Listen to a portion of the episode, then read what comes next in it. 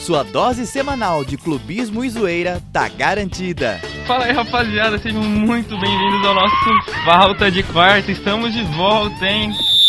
Falta de Quarta. Toda quarta ao vivo, seis e meia da tarde no canal Fapcom do YouTube e no Spotify. Toda quinta, seis e meia da tarde. Rádio Fapcom. O som da comunicação.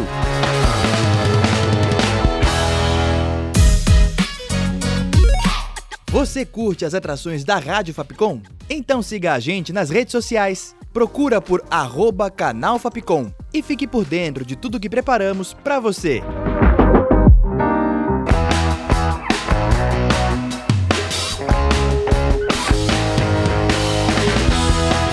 Rádio Fapcom. O som da comunicação.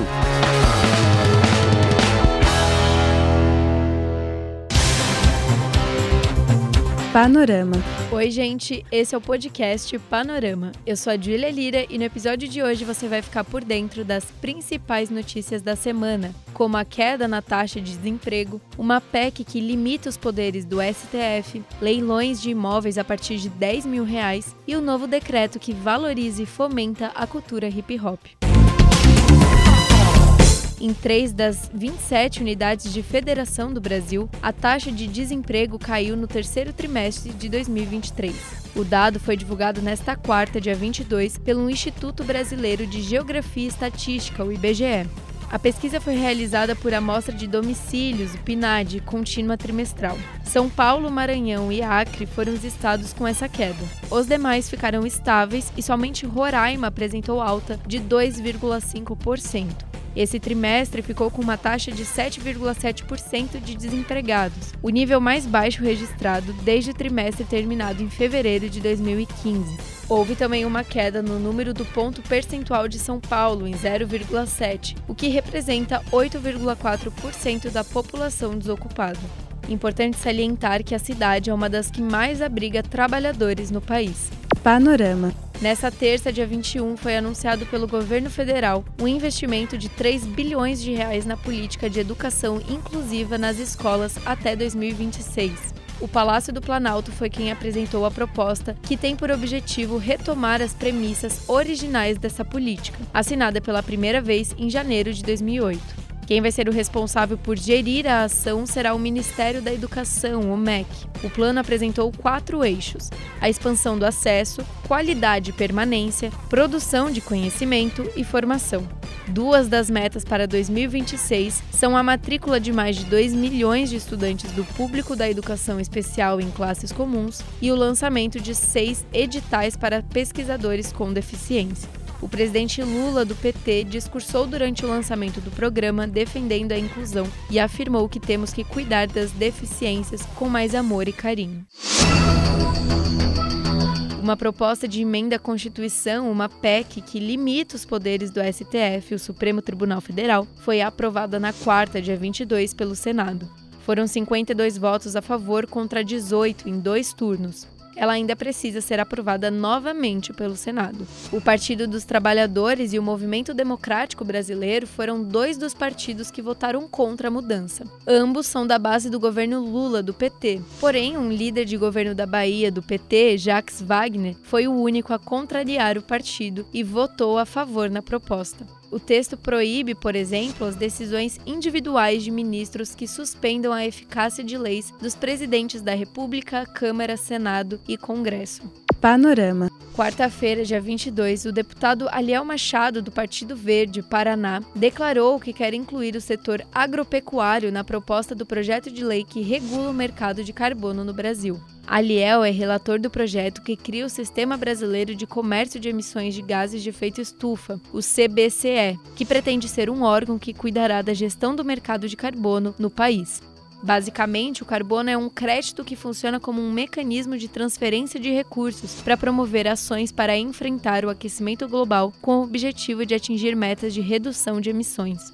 Apesar de sugerir essa inclusão, o deputado deixou claro que o agro só vai entrar se realmente achar que deve. E claro, os ruralistas resistiram ao pedido.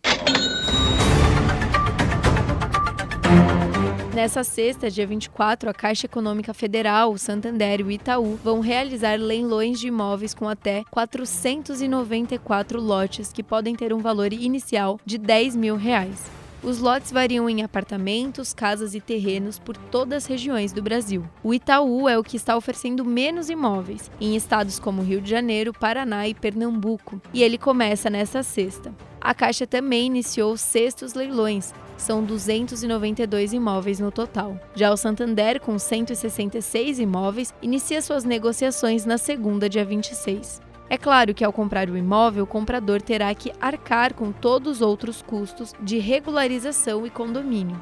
Outro importante detalhe, não tão bem explicado pelos bancos, é o fato de que não necessariamente os locais vão estar desocupados, então ainda podem haver processos para conseguir essa desocupação. E bora falar de cultura? Foi publicado pelo Ministério da Justiça e Segurança Pública uma portaria que obriga os eventos expostos ao calor a disponibilizarem água gratuita às pessoas. A medida foi publicada nesta quarta, dia 22, depois que Ana Clara Benevides morreu após passar mal durante o primeiro show da Taylor Swift no Rio de Janeiro. Os organizadores haviam proibido a entrada de água no estádio esse dia, e as que vendiam lá dentro estavam com valores superfaturados. Quem fez uma declaração sobre o ocorrido foi a Fundação de Proteção e Defesa do Consumidor, o Procon SP.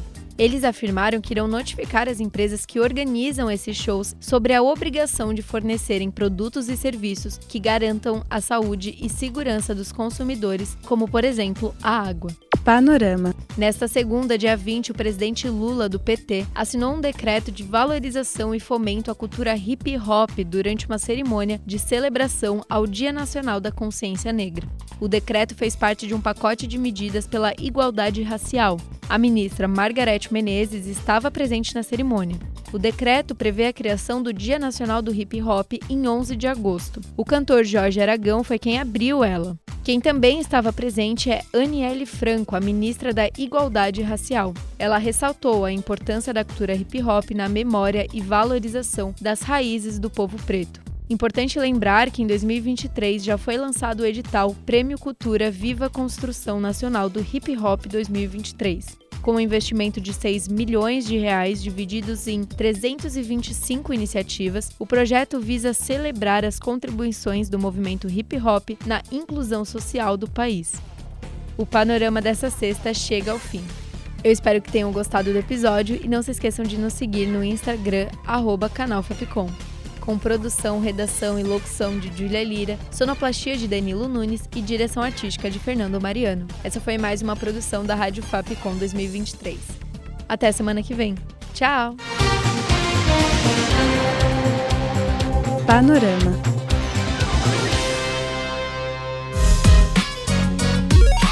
Você curte as atrações da Rádio Fapcom? Então siga a gente nas redes sociais. Procura por arroba canal Fapcom e fique por dentro de tudo que preparamos para você.